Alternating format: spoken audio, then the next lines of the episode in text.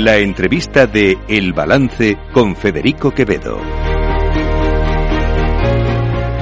Las eh, 9 menos, las 10, perdón, menos 25 de la noche, eh, una hora menos en las Islas Canarias, en la sintonía de Capital Radio. Hoy eh, llega nuestro tiempo de análisis especial porque, como ustedes bien saben, pasado domingo se celebraron elecciones, la segunda vuelta de las elecciones presidenciales en Argentina el, eh, que le otorgaron la victoria al, a Javier Milei y eh, queríamos detenernos con poner la mirada un poco en lo que ha pasado en aquel país porque claro trasladado a lo que vemos desde aquí desde España pues eh, Milei nos, nos se nos presenta como un loco, peligrosos, como prácticamente se le ha presentado aquí, el loco de la motosierra, etcétera, etcétera, es un líder ultraderechista, qué horror, qué barbaridad lo que se nos viene encima, eh, o lo que se les viene encima a los argentinos, pero yo creo que tenemos que analizar aquello desde la perspectiva de alguien que lo está viviendo allí. Juan Ignacio Dimeglio. Buenas noches, Juan Ignacio. ¿Qué tal, Federico? ¿Cómo estás? Juan Ignacio Di Meglio, muy bien, estupendamente. Juan Ignacio Di Meglio es director de Asuntos Públicos de Llorente y Cuenca en Argentina, eh, por lo tanto vive allí, es argentino. Eh, y lo primero que te voy a pedir es que nos expliques qué ha pasado y quién es Javier Milei. Bueno, difícil, ¿no? difícil, ya, ya lo explicar. sé. Entiendo, vamos, a, vamos a hacer el intento. Vale. Eh, bueno, el, como saben, el, el sábado pasado nosotros tuvimos, el domingo pasado tuvimos elecciones nacionales, la segunda vuelta. Aquí para llegar a la presidencia, el candidato eh, necesita en una primera vuelta superar el 45% Eso o tener, tener 40 puntos y sacarle 10 de diferencia al segundo. Como Sergio Massa, el actual ministro de Economía, en octubre en las generales solamente llegó a los 36 puntos y quedó a 6 puntos arriba de Milei, que sacó 30 puntos, tuvieron que ir a una segunda vuelta que finalmente se desarrolló el pasado domingo, con un resultado, la verdad, bastante sorprendente, no por el hecho eh, tanto de la victoria de, de Javier Milei, que sí era bastante esperable, sobre todo eh, si uno analiza el desempeño económico del ministro de Economía, Sergio Massa, que competía en la, en la elección por parte del oficialismo. Eh, pero sí lo que sorprendió fue la diferencia de 11 puntos a favor de Javier Milei, eh, un personaje que hace simplemente dos años ni siquiera era conocido en la política. Él, él se mete en la política solamente hace dos años como candidato a diputado con un discurso que claramente interpretó a la perfección eh, el enojo y la bronca de la gente ante una política y una dirigencia política que no le puede dar respuesta eh, y responder a sus necesidades básicas con una economía, con una inflación que supera el 140% anual, la más alta desde los años 90, con una pobreza que se encamina al 45% de la población y obviamente con un enojo que ley sintetizó perfecto en la casta política de gran parte de la dirigencia política, no solo el peronismo, sino también eh, parte de Juntos por el Cambio, que también quedó muy golpeado a partir de, de, la derrota que sufrieron en, en octubre, y que bueno, se vio sintetizado en 56 puntos a favor de Javier Milei, eh, ganándole a toda la estructura peronista a nivel nacional. Eh, evidentemente, entonces, eh, la, la, mm, la, situación económica ha tenido, o sea, tiene un, claro, yo ayer, fíjate, lo comentábamos en la tertulia por la noche, ¿no? Es decir, claro, hay que ponerse en la situación de alguien que vive allí, pues nosotros lo vemos siempre con el prisma de lo que vivimos aquí, pero eh, em, digamos que es un voto de desesperación, ¿no? 100%. Nosotros el mes pasado festejamos porque tuvimos nueve puntos de inflación mensual. Nueve. Eh, habíamos, habíamos tenido dos, arriba de 12 el mes anterior, o sea que hubo una baja de tres puntos de la, de la inflación. eh, y en ese momento estamos, digo, eh, 140% de inflación anual sí. eh, en, en, un país, como te decía, donde eh, siete de cada diez chicos están bajo la línea de pobreza. Uh -huh. Eh, yo, yo, creo que hay una explicación y, un voto muy lógico de parte de la población. Nos puede gustar o no las ideas eh, y lo que propone Javier Milei, pero es muy lógico eh, y lo lógico en esta elección es que el oficialismo pierda con esta situación económica, sobre todo siendo el ministro de Economía el candidato a presidente. ¿no? Si Sergio Massa hubiese ganado la elección presidencial, yo creo que eso hubiese sido un caso de éxito de, de Harvard. Digo, con una economía como la nuestra, que un candidato a, presidente siendo ministro de Economía eh, logre ganar, bueno, eso ya hubiese sido eh, algo extremadamente ilógico. Por eso decimos que el voto bronca tal vez le ganó el voto miedo en Argentina. Eh, el, voto bronca representado en el enojo a la casta política, como dice sí. el enojo a la política, el enojo a la economía, frente a un voto miedo que proponía Massa, que decía, bueno, votenme a mí porque del otro lado está el abismo, eh, está una persona que no va a respetar eh, los derechos humanos, tenemos una persona que viene a hacer un recorte eh, fenomenal en el gasto en el gasto del Estado hacia bueno subsidios en, Argentina tenemos un, gran esquema de subsidios, no solamente la energía, el transporte, digo, la economía argentina está subsidiada, de lo que viene a proponer mi ley es, bueno, hay que hacer un ajuste del Estado porque el gran problema que tenemos hoy es el déficit fiscal.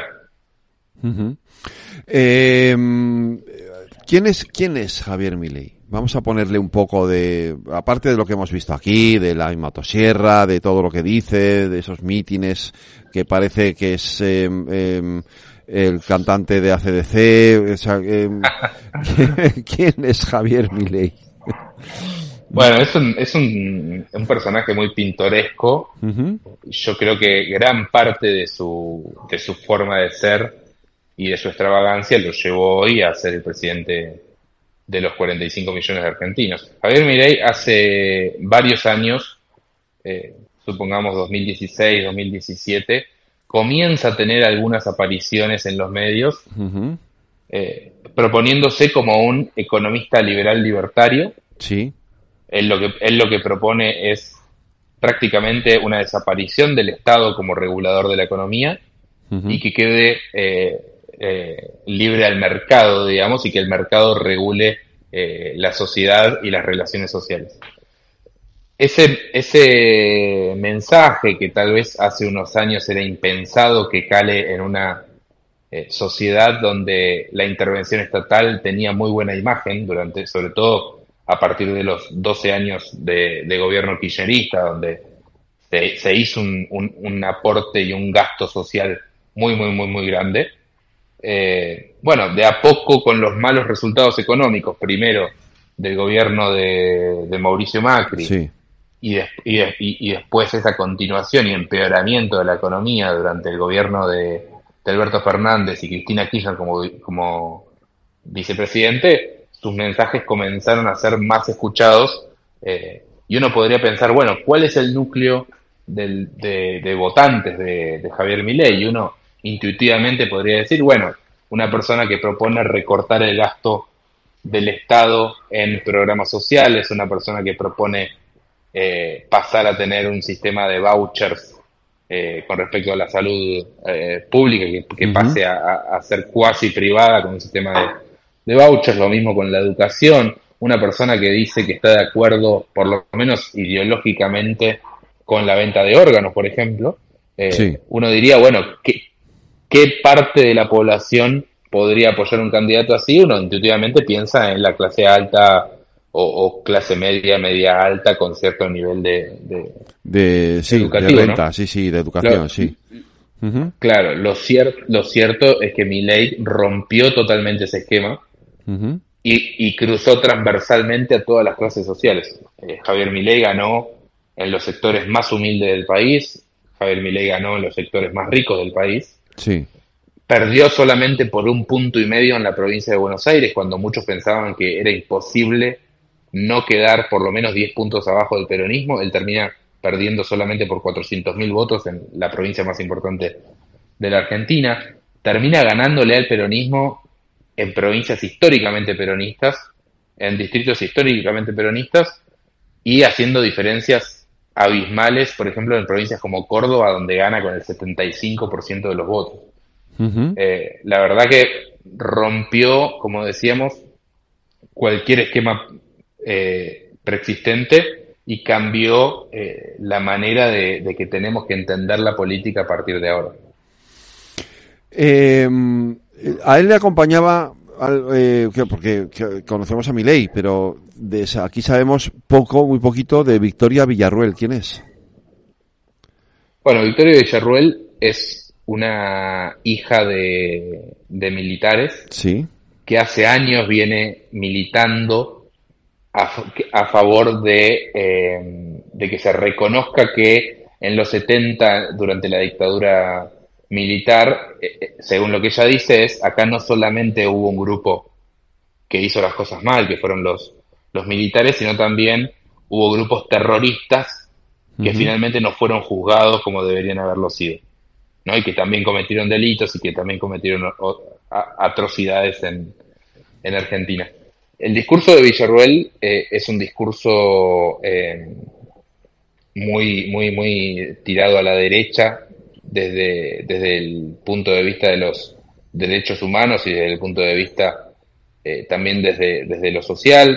Es una persona que se opone fervientemente a la legalización del aborto que se realizó hace un par de años en, en, nuestro país. Por primera vez en nuestro país el, aborto hoy es eh, legal, eh, seguro y gratuito, ¿no? y lo, proporciona el Estado. Bueno, ellos vienen a proponer, y Villarruel como, como uno de sus referentes, a volver a revisar eh, esas cuestiones que creíamos que ya habían pasado en, en, la Argentina y esas discusiones que creíamos que ya eh, habían sido saldadas.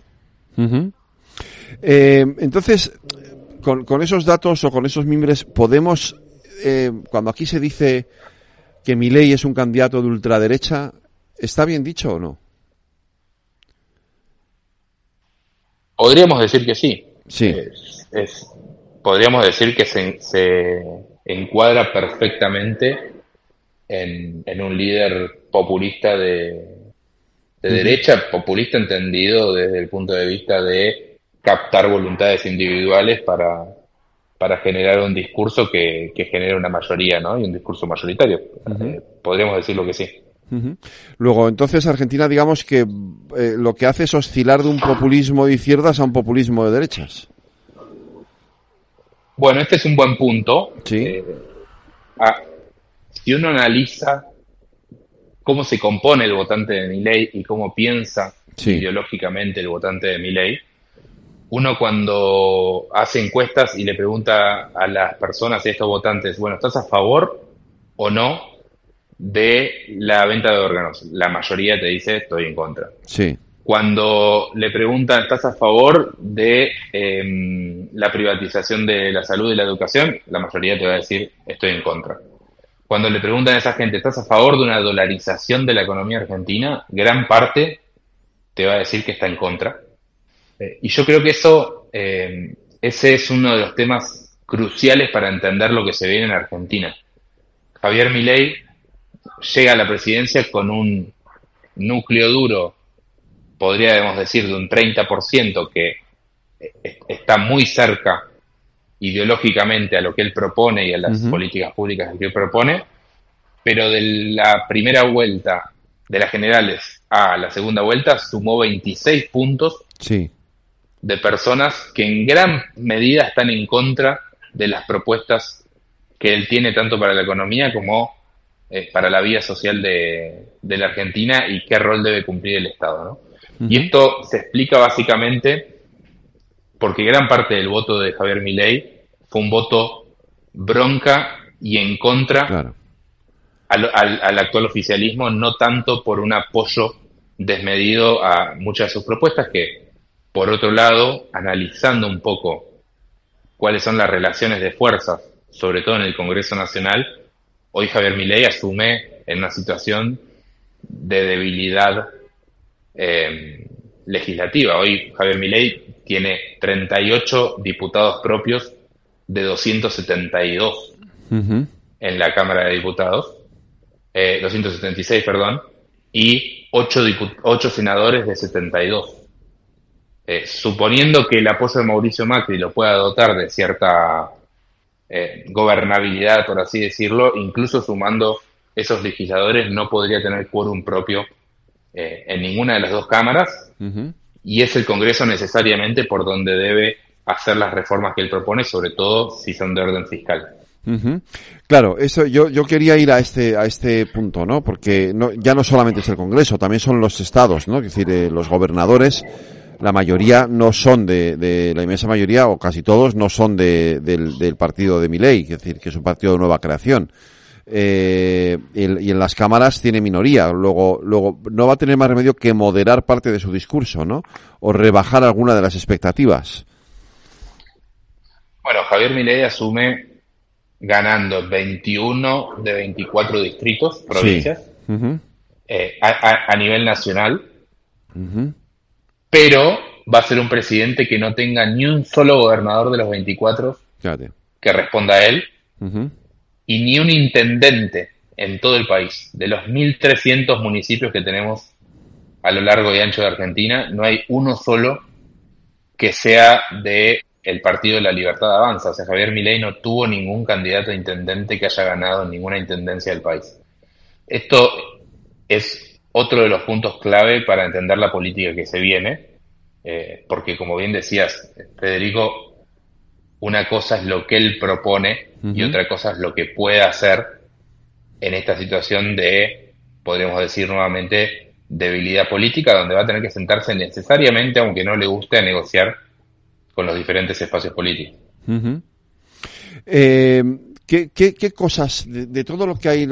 Yo, o sea, por ejemplo, es decir, evidentemente, ojalá esto lo hiciéramos aquí también, eh, va a reducir su gobierno, de los 22 ministros que hay ahora va a pasar a 8, aquí, aquí nos hemos quedado con los 22 que teníamos, esto no lo hemos podido, no hemos conseguido cambiarlo, seguimos teniendo 22, él va a bajar a 8, eso seguramente en Argentina se venderá muy bien, yo entiendo que la gente lo dirá bien por fin, eh, pero que, de todo lo que ha venido anunciando, ¿qué es posible que pueda hacer y qué va a tener más difícil? Bueno, es difícil anticiparlo. Uh -huh. eh, hoy la gran discusión que se está dando dentro del, del grupo de la Libertad Avanza, del partido de, de, de Miley, es si se avanza inmediatamente a partir del 10 de diciembre que la suma con un paquete de reformas eh, enorme que se envía al Congreso uh -huh. al mismo día siguiente de que la suma, o si se empiezan a trabajar ley por ley y cuestión por cuestión eh, para de después enviarlas al, al, Congreso y que se trate una a una.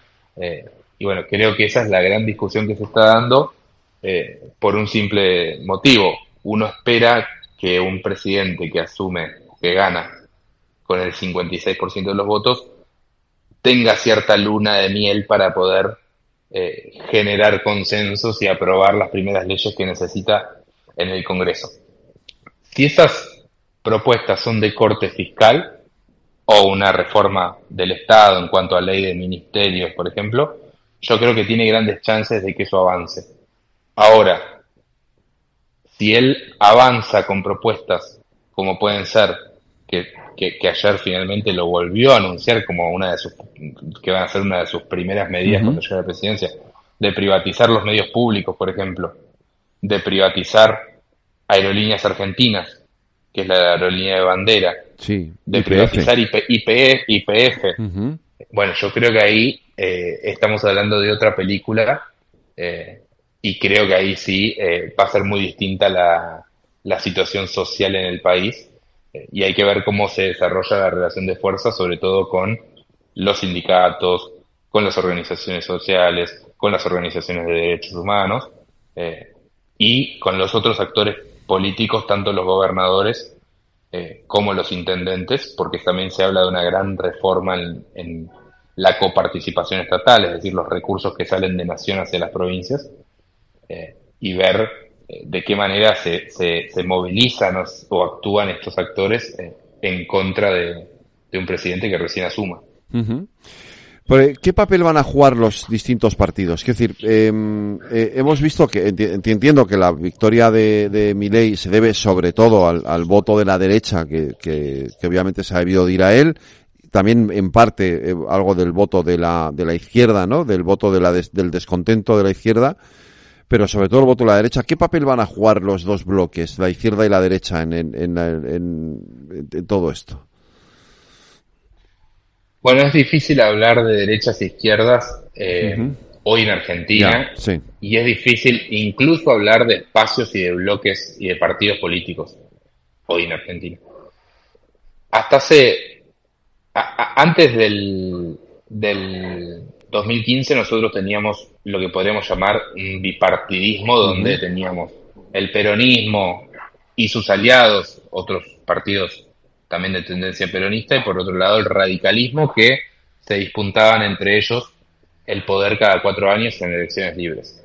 A partir de la llegada de Mauricio Macri del poder en 2015 pasamos a un bicoalicionismo en Argentina, donde pasamos a tener dos coaliciones, una más de centro derecha, con el radicalismo, el PRO, liderado por Mauricio Macri, y la coalición cívica, que se llamó Juntos por el Cambio, y otra coalición más de centro izquierda, con el peronismo, sectores de izquierda y otros partidos eh, también eh, más cercanos al, peronismo, que era el Frente de Todos en su momento, y ahora llamado Unión por la Patria, que es el peronismo básicamente.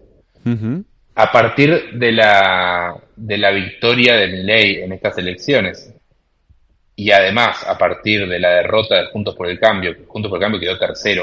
Sí. Eso no es, eso eh, muchas veces nos olvidamos cuando hablamos de Milei y, y, de la victoria de Milei frente a Sergio Massa, nos olvidamos que había un sector que Juntos por el Cambio que hasta hace un año cualquier analista en Argentina pensaba que el que gane la interna dentro de Juntos por el Cambio iba a ser el próximo presidente. Eso estaba escrito casi en piedra. Bueno, finalmente Juntos por el Cambio terminó siendo tercero en esta elección. Y eso generó una implosión de este sector con parte, podríamos decir, del PRO más duro, más cercano ideológicamente a Milei, apoyado por Mauricio Macri, que terminaron apoyando a Milei en la elección, y por otro lado el radicalismo que termina hoy siendo un bloque no chico dentro del Congreso y dentro de la y en la representación federal que todavía no sabemos cómo va a actuar frente a una presidencia de Javier Milei. Lo que sí podemos predecir es que va a ser un sector muy complejo eh, de, seducir por parte del nuevo oficialismo, ¿no? Eh, sobre todo porque son ideológicamente muy contrarios a las ideas que propone que propone Milei. La ruptura del sistema de partidos en Argentina hoy eh, es cuasi similar a, una, a la ruptura que sufrió eh, Perú en los últimos años y yo creo que va a llevar tiempo eh, de reconstruir. Juan Ignacio, ¿mi ley es un paréntesis o, o tiene vocación de, durabilidad? Esto te pido, te, pido, te pido que me hagas de bola de cristal. No, eh, siempre decimos que en cualquier país del mundo es difícil sí tal, vez predecir o, pensar a dos, tres años.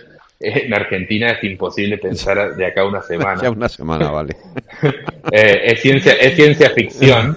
Eh, lo que, lo que sí, lo que sí podemos eh, saber es que viene con una agenda muy, muy, muy clara, con un apoyo popular a que lleve esa agenda adelante, o parte de esa agenda, sobre todo la económica, no te diría tanto la social, pero sí la económica, y que si mi ley logra tener éxito, yo creo que, va a cambiar completamente la visión, por lo menos, que tiene la gran mayoría de los argentinos con respecto a qué rol debe cumplir el Estado eh, en las determinadas cuestiones de, la vida pública, no solo la educación, la salud, sino eh, qué peso eh, tributario debemos tener. Argentina hoy tiene 170 impuestos, somos uno de los países del mundo que más impuestos tiene eh, y bueno, esa presión tributaria hoy está casi asfixiando a, la gente que, que, busca producir, ¿no? Entonces, eh, hay que ver cómo se desarrolla esto y cómo esto cambia la, ideología de los argentinos.